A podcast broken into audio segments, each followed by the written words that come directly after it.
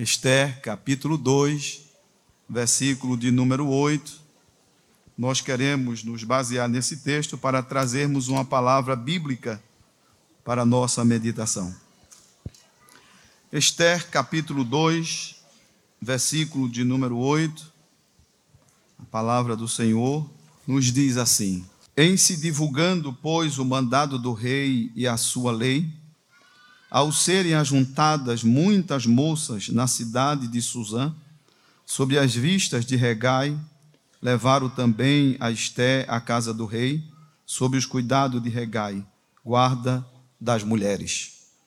O livro de Esther é um livro maravilhoso de se estudar, porém, nós observamos de forma abençoada o agir o trabalhar, a ação de Deus.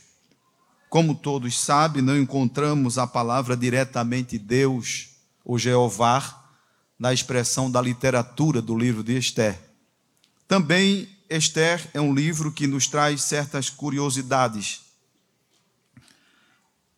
Esther, esta jovem da qual nós vamos trazer uma palavra nesta noite, ela era da tribo de Benjamim porque o seu tio também era da tribo de Benjamim. Esté, a família de Esté foi levada para a Babilônia junto com Judá no ano de, mil, no ano de 597 a.C. Esté ainda não havia nascido. O Império Babilônico teve a sua ascensão. A Babilônia, ela foi um grande império em dois tempos. Quem gosta de teologia histórica e ama a literatura, principalmente a história da teologia, vai observar de que a Babilônia ela teve dois grandes impérios. O primeiro surgimento do poderio babilônico foi em 1750 a.C. O seu segundo apogeu, o seu segundo grande renovo, retorno, foi em 626 a.C. até 539. Em 539 acontece a queda do Império Babilônico, que foi conquistada por Ciro, chamado de Ciro o Grande. E iniciou-se com a chegada de Ciro, Ciro assumindo, derrubando o Império Babilônico e chegando, Ciro chegando ao poder, iniciou-se o império chamado de Império Persa, que unificou de forma maravilhosa os persas e medos. Das, daí então nós encontramos na Bíblia o Império Medo-Persa, sob a dinastia dos Arquimenidas. Surge aí o grande Império Persa. Esté não estava em outro lugar a não ser na Babilônia. Babilônia perde o seu poderio. Dario, ou como nós o chamamos, né, a teologia, o mundo chama ele de Ciro o Grande. Sobre Ciro, em 539, também houve o cumprimento da profecia do profeta Jeremias, que seria 70 anos de cativeiro. Ciro é quem liberta os filhos de Israel e eles retornam para Jerusalém em 539. O sucessor de Ciro foi seu filho Cambises, que governou de 529 a 522 a.C. Cambises morreu sem deixar sucessor. Daí assume Dário I, com apoio dos nobres da, da Pérsia e dos Medos, ele assume o grande império.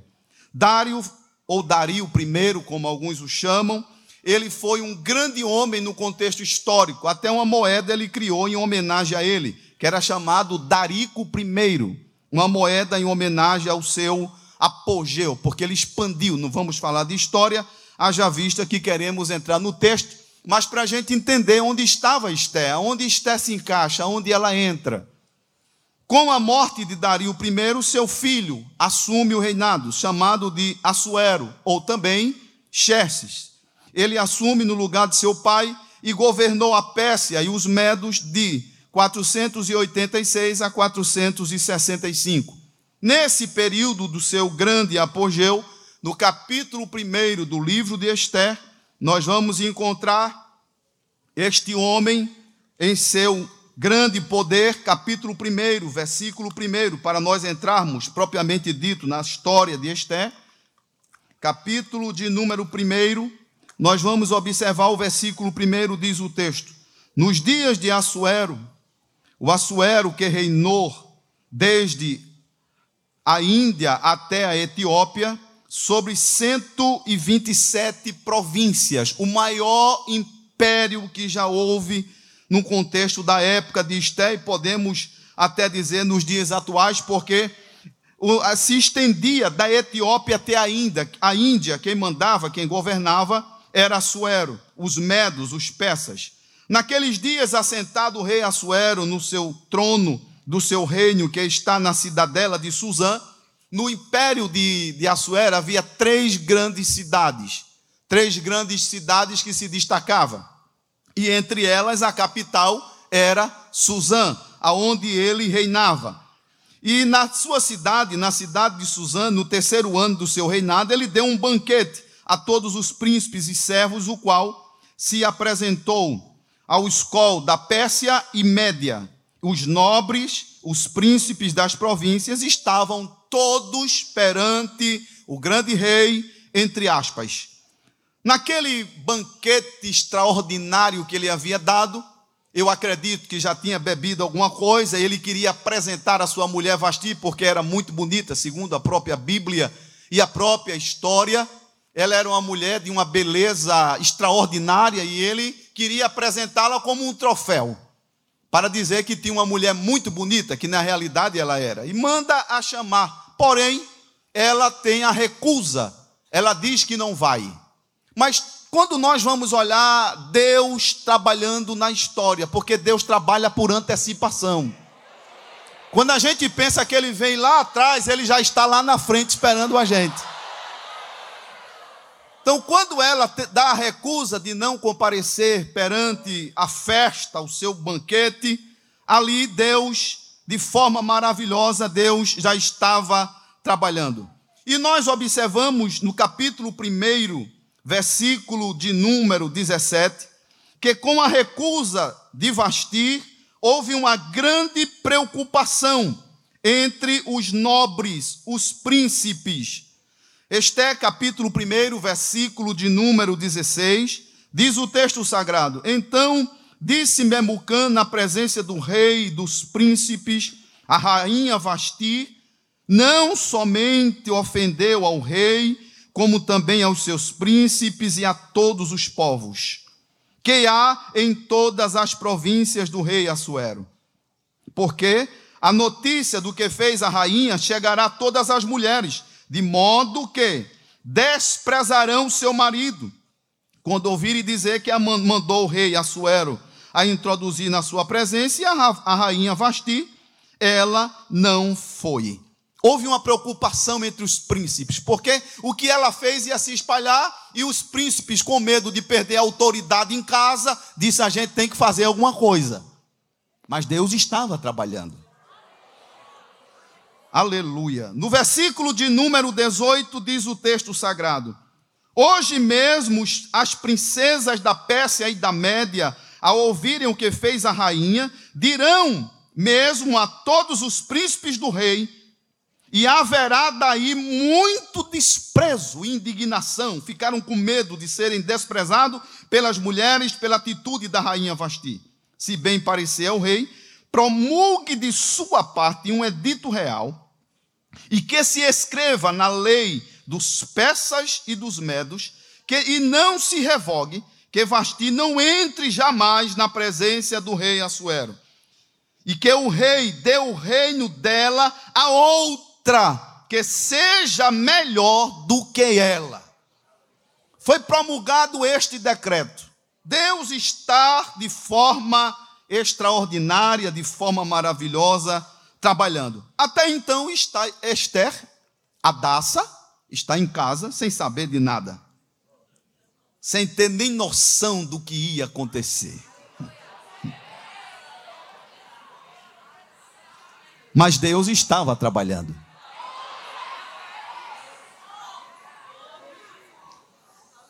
Foi promulgado este decreto. Tem outra coisa no contexto histórico, nós vamos acelerar em virtude do tempo.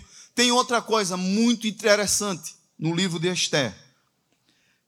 O certo não era para Esther ter assumido o reinado. mesmo participando de uma grande concorrência. Não vou dizer concurso público, mas uma concorrência. Não era para ela ter entrado. Por quê? Porque o costume dos medos e persas, quando nós vamos analisar é, o pano de fundo histórico, nós vamos observar que seria colocado no lugar dela outra princesa escolhida das províncias. O certo seria isso. E não escolher do povão. Não em buscar lá em qualquer canto.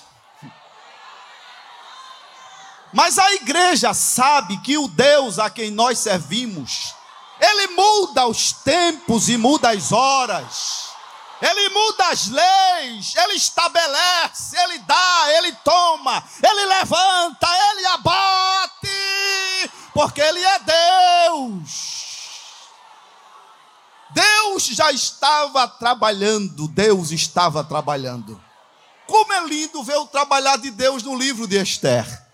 No capítulo de número 2, ele havia promulgado, mas os príncipes olharam para o rei, o rei amava a Vasti capítulo 2, versículo de número 1, nos diz o texto sagrado: Passada estas coisas e apaziguado já o furor do rei Assuero, lembrou-se, lembrou-se de quem?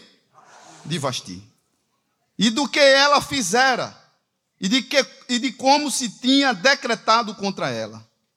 Então, disseram os jovens do rei que lhe serviam: Traga-se moças para o rei virgens de boa aparência e de formosura.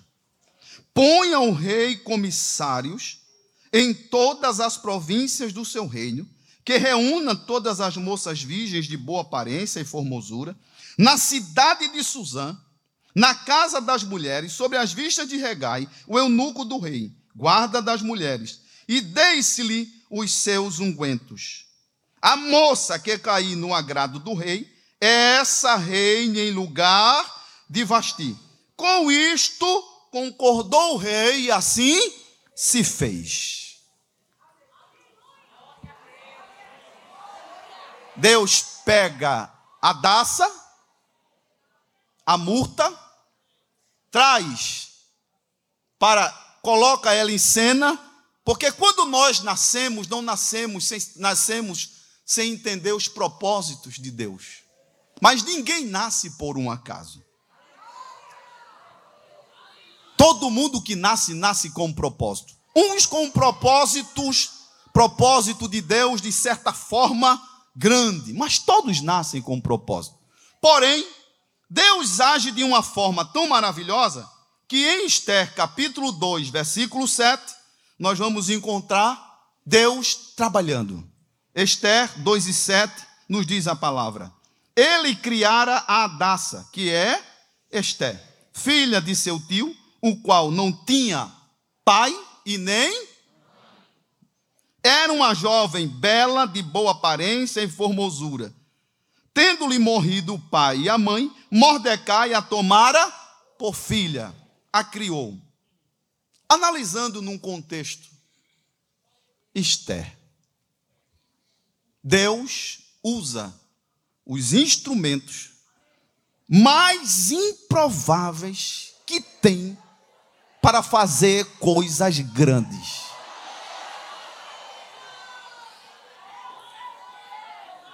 Quem pode dizer amém? Improvável é sinônimo de inacreditável, incerto, impossível mas Deus trabalha nos inacreditáveis. Deus trabalha nos incertos. Deus trabalha nos impossíveis para tornar possível a sua soberana vontade.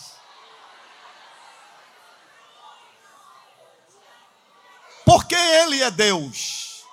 Acredito eu que quando pegaram a rainha Esté, a Esté e levaram ela, que levar ela no meio da multidão, para o palácio real, eu acredito que ela ia no meio do caminho: Senhor, Deus de meu pai, Deus de minha mãe, o que é que eu estou fazendo aqui?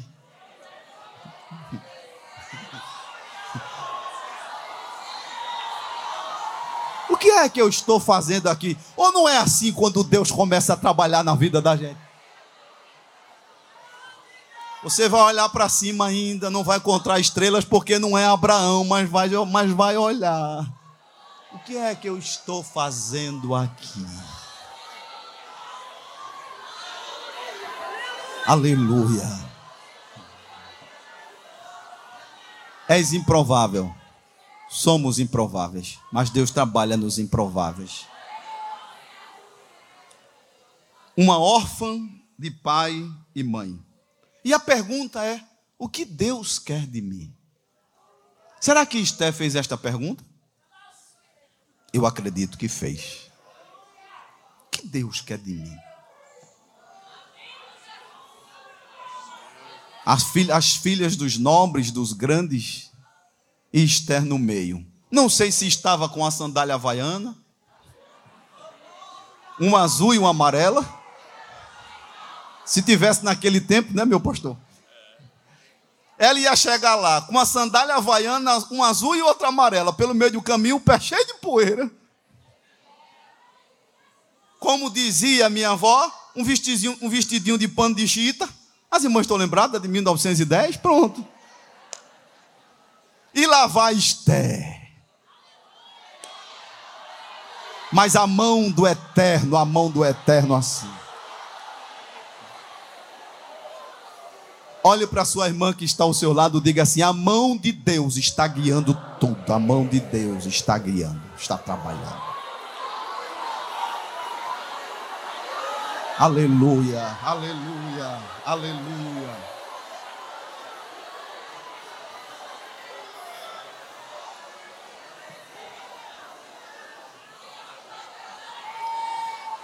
Glória a Deus. O que Deus quer de mim?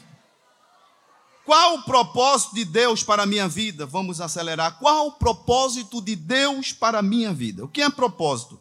Propósito é uma palavra latina que vem do latim, propositium. O, o que é o propósito? É a intenção ou intento de fazer ou de deixar de fazer algo. Propósito é sinônimo de desígnio, finalidade, intento, intenção, objetivo e prudência. Isto é propósito. Porém, os propósitos de Deus, eles são de forma extraordinária, transcendental. Os propósitos de Deus, eles estão, ele está acima dos nossos propósitos. Por isso que ele é transcendental, ele está sempre acima. Eu tenho os meus propósitos, mas Deus tem o dele. Os meus propósitos não podem se sobressair aos de Deus. De maneira alguma. Por quê? Porque os propósitos de Deus estão acima da nossa vontade. E os irmãos observem que o diabo ele odeia muito o nosso adversário, adversário das nossas almas, ele não é adversário de Deus, ele é adversário nosso. Ele jamais será adversário de Deus. Deus não tem adversário. Nós é quem temos adversário. Deus torna-se adversário dele por nossa causa. Porque o pai compra a briga dos filhos. Para mexer nos filhos, tem que mexer no pai. Aí quando o pai toma a frente, ele faz, e o senhor é pai dele? Sou. E aí? Aí então deixa ele para lá, deixa ele para lá, deixa ele para lá.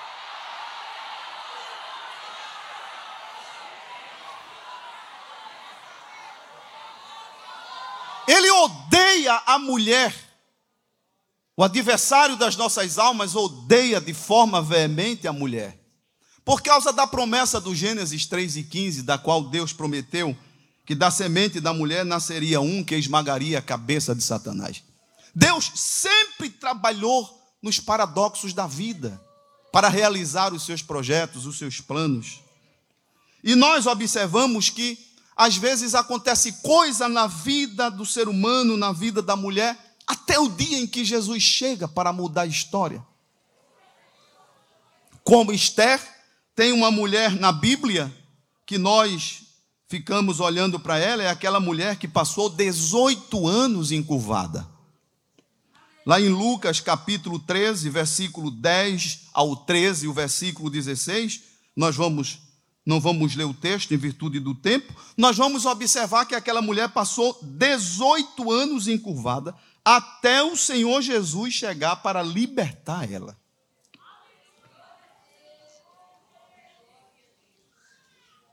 Porque Deus não quer as suas filhas encurvadas. Encurvada não é postura de uma mulher cristã. A mulher cristã não pode estar encurvada de maneira alguma. Aquela mulher passou 18 anos nos seus sofrimentos, angústia, tristeza, ressentimento, mas até o dia em que Jesus chegou para mudar a sua história. Deus não quer a mulher curvada de cabeça para baixo. Deus quer a mulher olhando para cima, olhando para cima. Olhando de cabeça erguida. É isso que o Senhor quer para a mulher cristã. Quem diz amém? amém? O que a mulher cristã pode fazer para Deus? O que é que eu posso fazer?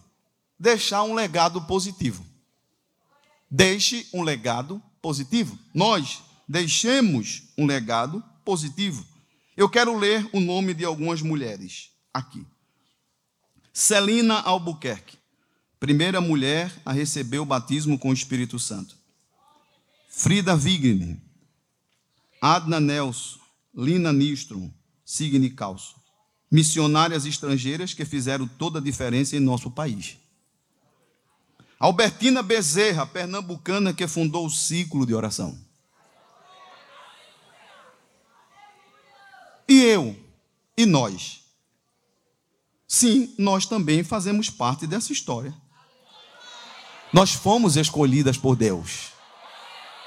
As mulheres foram escolhidas por Deus para fazer parte desta história. Glória a Deus. O propósito de Deus na vida da mulher, e a mulher encarnou bem esse propósito. As irmãs quiserem anotar Colossenses 3, 23 e 24. A mulher encarnou bem o propósito de Jesus de servir como mulher. Encontramos muitas delas nas páginas da Bíblia Sagrada, seja na estratégia de guerra espiritual. Mulher tem estratégia? Tem ou não tem? Mulher não é general, não, mas tem estratégia de guerra. Não entre, não, porque o plano já está projetado. Seja na estratégia de guerra, seja fazendo missões, no ciclo de oração, aí estão as mulheres lutando e vencendo, sempre cientes de uma transformação espiritual intermediada pela fé, que nos possibilita um estado de disposição, de renovação para a batalha da fé. E Deus vai trabalhando para que as nossas fraquezas sejam trocadas pela força de Deus. Isaías 40, 29 diz que Deus renova as nossas forças, como a da águia. Ele é aquele que vai renovando as nossas forças de forma maravilhosa. Deuteronômio capítulo 20, versículo de 1 ao 4. Nós vamos encontrar Deus dizendo: quando chegar na peleja, na guerra, não se preocupe, eu estou com vocês. Deuteronômio capítulo de número 20, versículo 1 ao versículo de número 4, nos diz assim a palavra do Senhor: quando saíres a peleja contra os teus inimigos, e vires cavalos e carros, e povo maior em número do que tu, não os temerás. Pois o Senhor teu Deus, que te fez sair da terra do Egito, está contigo. Quando vos chegares à peleja, e os sacerdotes se adiantará e falará o povo. Dir-lhe-á, ouvi, ó Israel, que hoje vos chegais à peleja já contra os vossos inimigos. Não desfaleça o vosso coração, nem, tem, nem tenhais medo, não temas, nem vos atemorizeis diante deles. Pois o Senhor vosso Deus é quem vai convosco, a peleja por vós contra os vossos inimigos para vos salvar. Não se atemorize, Deus vai na frente. O que a mulher cristã pode fazer para Deus nesse período que nós estamos vivendo? Às vezes fazemos, a mulher faz coisa, o ser humano faz coisas que parecem insignificantes, mas faz com excelência. Faz com excelência. Tem uma mulher na Bíblia que eu não sei se ela costurava com máquina, mas ela era costureira. E aquela mulher, quando morreu, houve um grande lamento. Abra sua Bíblia comigo em Atos, capítulo de número 9. Ela não aparece, mas o trabalho que ela fazia era um trabalho de excelência. Atos dos Apóstolos, capítulo de número 9, versículo de número 36. Atos 9, 36, nos diz assim a palavra do Senhor. Havia em Jope uma discípula por nome de Tabita, nome que este, traduz, este traduzido quer dizer Dorcas. Era ela notável, era ela notável, pelas boas obras e esmolas que.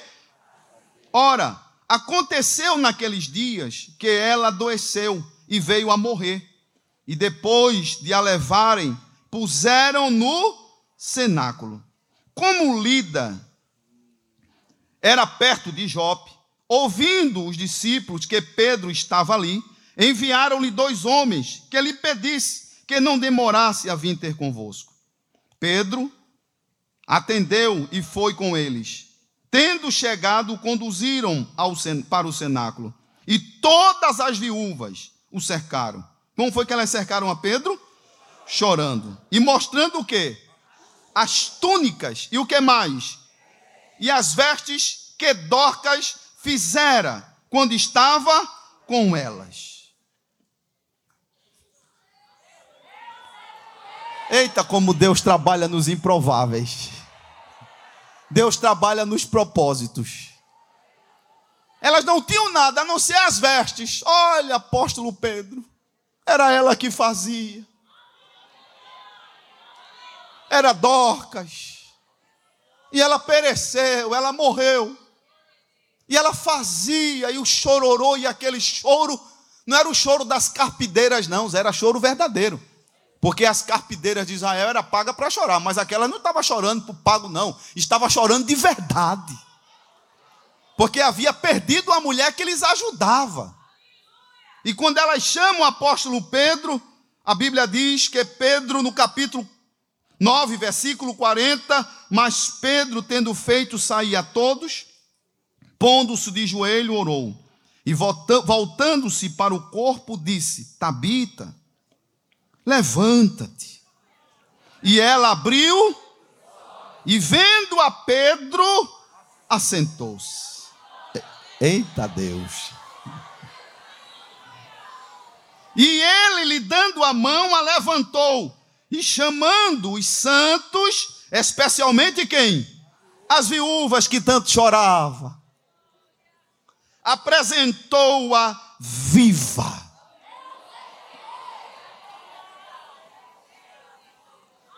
A mulher que faz seu trabalho com excelência, ela faz falta em todo lugar. Todo lugar. Quando ela faz bem feito, com aquele propósito que Deus estabeleceu para a sua vida, pode ficar certo que quando ela for embora, alguém vai sentir falta. Vai dizer assim: a irmã Fulana, não era quase nada, mas o que ela fazia aqui está fazendo falta. Qual é o pastor, qual é a dirigente de ciclo de oração, qual é o irmão que quer perder uma pessoa que faz com excelência? Ninguém quer perder. Por quê? Porque faz, mas faz com excelência. Faz para Deus de forma extraordinária. Ninguém quer perder. Faz falta. Oh, como aquele irmão faz falta. Oh, como aquela irmã faz falta e quer ver doer, é quando chega perto e diz assim: Eu estou me mudando. Eita, Deus. vai para onde? Não vá, não. Não, mas o senhor tem outras aí, a senhora tem outras. Tem não, só tem a senhora. Mas no celeiro de Deus tem muitas, tem, mas como a senhora, só a senhora. Ele não tira que só tem a senhora. Lá não tem máquina de xerox. Mulher que faz com excelência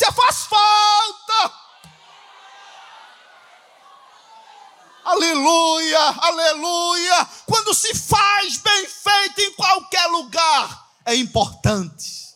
Talvez alguém não perceba. Eu acredito que ela fazia aquelas túnicas, aqueles vestidos, costurava. Não sei se era na overlock, mas ela costurava, porque não tinha na época, era na mão. E entregava as viúvas. Olha que festa. Quando disseram morreu, começou o chororô. Quem faz com excelência, aonde quer que vá, se sair um dia, se for embora um dia, faz falta. A senhora é importante. Talvez alguém não percebeu ainda, mas um dia vai dizer assim: faz falta. O céu recebe o trabalho. O céu registra. Quem diz amém, meus irmãos? Por quê? Deus trabalha dentro dos seus propósitos. Como está chegando a minha hora, eu quero trazer dizer à igreja uma coisa: o agir de Deus. Tem um hino que a igreja canta: o agir de Deus é lindo na vida de quem é fiel. Não é assim, né? E é, o agir de Deus é lindo mesmo. É lindo, irmãos. O agir de Deus é lindo. Pensava ou quem imaginou que Esther a menina Esté ia chegar ao reinado, a rainha mais importante da história. Quem imaginava? Ninguém. Por quê? Em primeiro lugar, Esther não tinha uma referência feminina em casa. Em segundo lugar, ela não contava com ninguém para prepará-la para um bom casamento, o que era imprescindível para uma mulher da época. Não tinha ninguém para dividir os seus problemas de menina e de adolescente. Esther não contava os seus problemas de adolescente, nem de menina, porque só tinha o tio, não tinha a mãe. Também, suas perspectivas de futuro, de um futuro melhor, não eram bons. Não era nada animador. A vida de Esté estava comprometida, ou não estava? Sem pai e sem mãe, estava comprometida seu passado, seu presente e seu futuro. Não era nada animadores, porém, nada disso foi capaz de evitar o trabalhar de Deus na vida de Esther.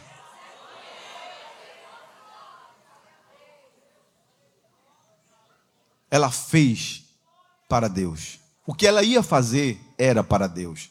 E nada, nada podia é, evitar o que Deus tinha para Deus. Nada, nada, nada.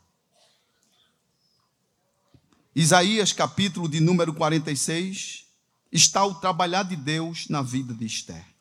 Isaías 46 e 9, veja o que diz o texto sagrado. Profeta Isaías, capítulo de número 46, e o versículo de número 9, nos diz assim a palavra de Deus. 46, 9 ao 11, nos diz o texto sagrado. Quem achou, diga amém. amém. Isaías 46, 9 a 11, a palavra de Deus traz para nós esta expressão maravilhosa. Deus trabalha de forma grande. Lembrai-vos das coisas passadas, da antiguidade. Eu sou Deus, e não há outro.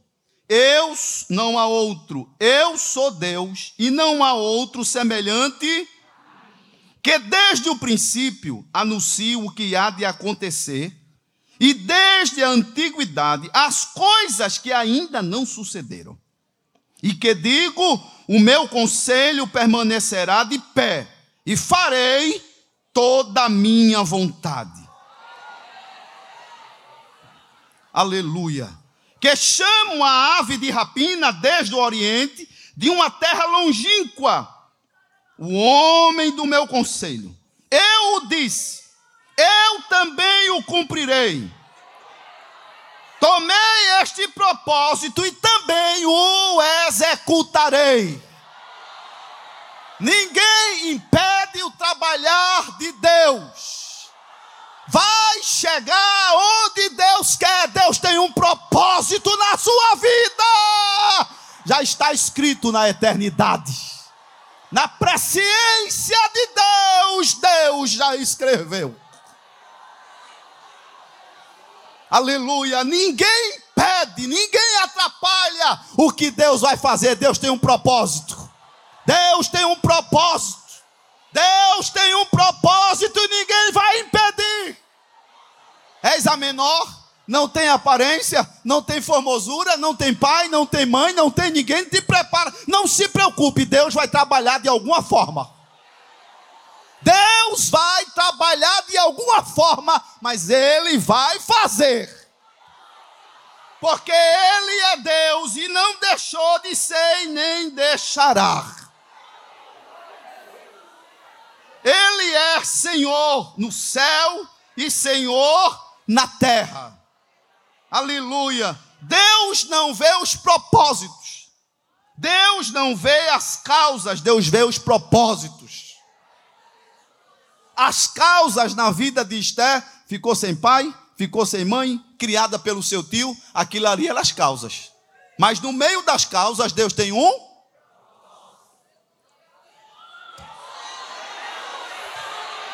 Aleluia. Deus, por quê? Que foi? Por que, Senhor?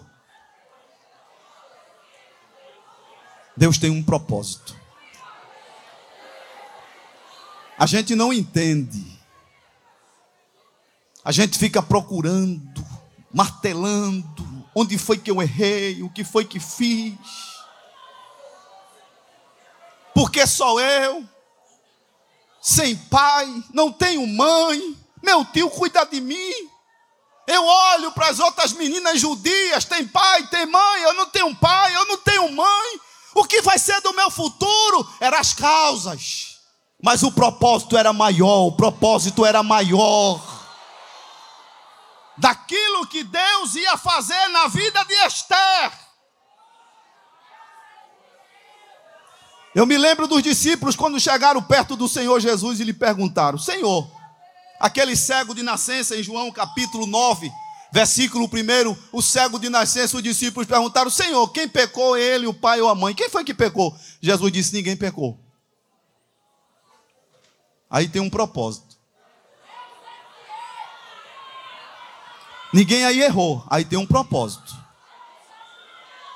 Não se aperrei, não, que Deus vai trabalhar aí nessa vida. Fique tranquilo que Deus vai trabalhar. Deus vai trabalhar. Aí tem um propósito.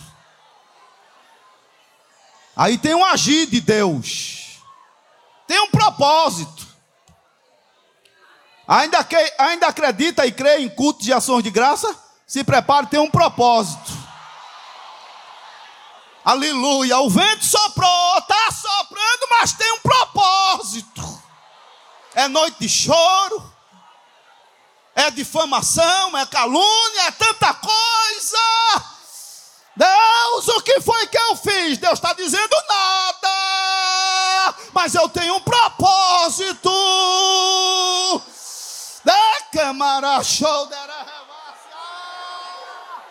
Deus vai fazer e ninguém impede. Deus está trabalhando na história.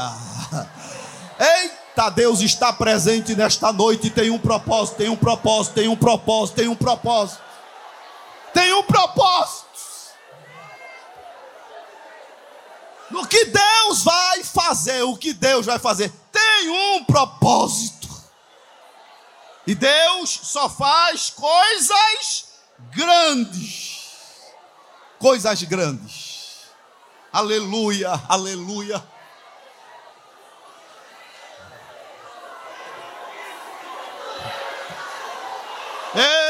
Eita Deus, glória!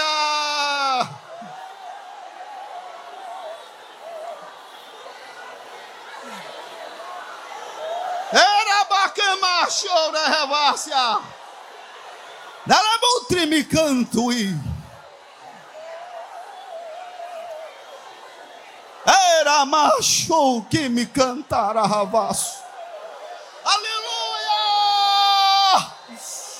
Não causas, veja o propósito.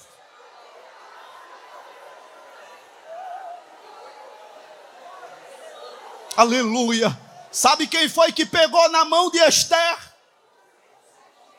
Sabe quem foi que conduziu Esther? Não foi Mardoqueu ou Mardocai. Pai não tinha nem mãe nem ninguém. Quem pegou na mão dela foi o Eterno. Disse: Me dá tua mão, Esther. Vem.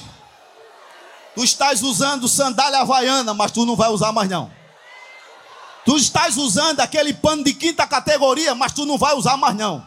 Tu senta num tamborete em casa ou num caixote de tomate, mas tu não vai sentar mais não. Tu come sardinha de caixão, mas tu não vai comer mais não. Esther.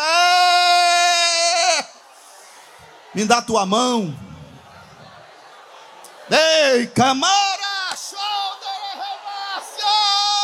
tem um propósito Levanta a tua mão e dá uma glória a Deus nesta noite. Vê os propósitos de Deus. Deus pegou na mão de Esté e disse: Vamos, que eu vou lhe levar. Aleluia. Deus já estava vendo todo o projeto, toda a obra de que Deus ia fazer na vida dela e um dia colocar ela porque Deus trabalha por antecipação. Deus trabalha na frente. Aleluia. Leve esta palavra para casa nesta noite. Aleluia. E prepara para cantar. E prepara para agradecer. Mulher cristã chamada com propósito para este tempo Aleluia. Não olhe as dificuldades, não olhe as coisas. A gente olha, mas não olha as causas. Olhe para o propósito que a gente não entende. Quem entende os propósitos de Deus? Que Deus nos abençoe nesta noite.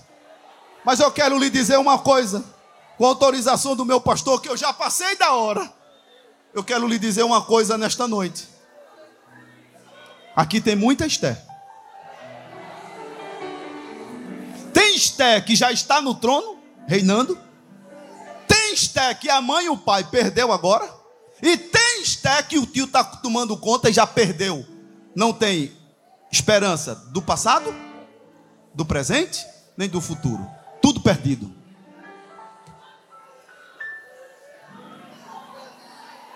Mas Deus vai mudar a história. Deus vai mudar a história. Deus vai criar uma lei. Deus vai estabelecer um decreto. E vai te colocar onde Ele quer colocar. Porque Ele é Deus, fiel, vivo e verdadeiro.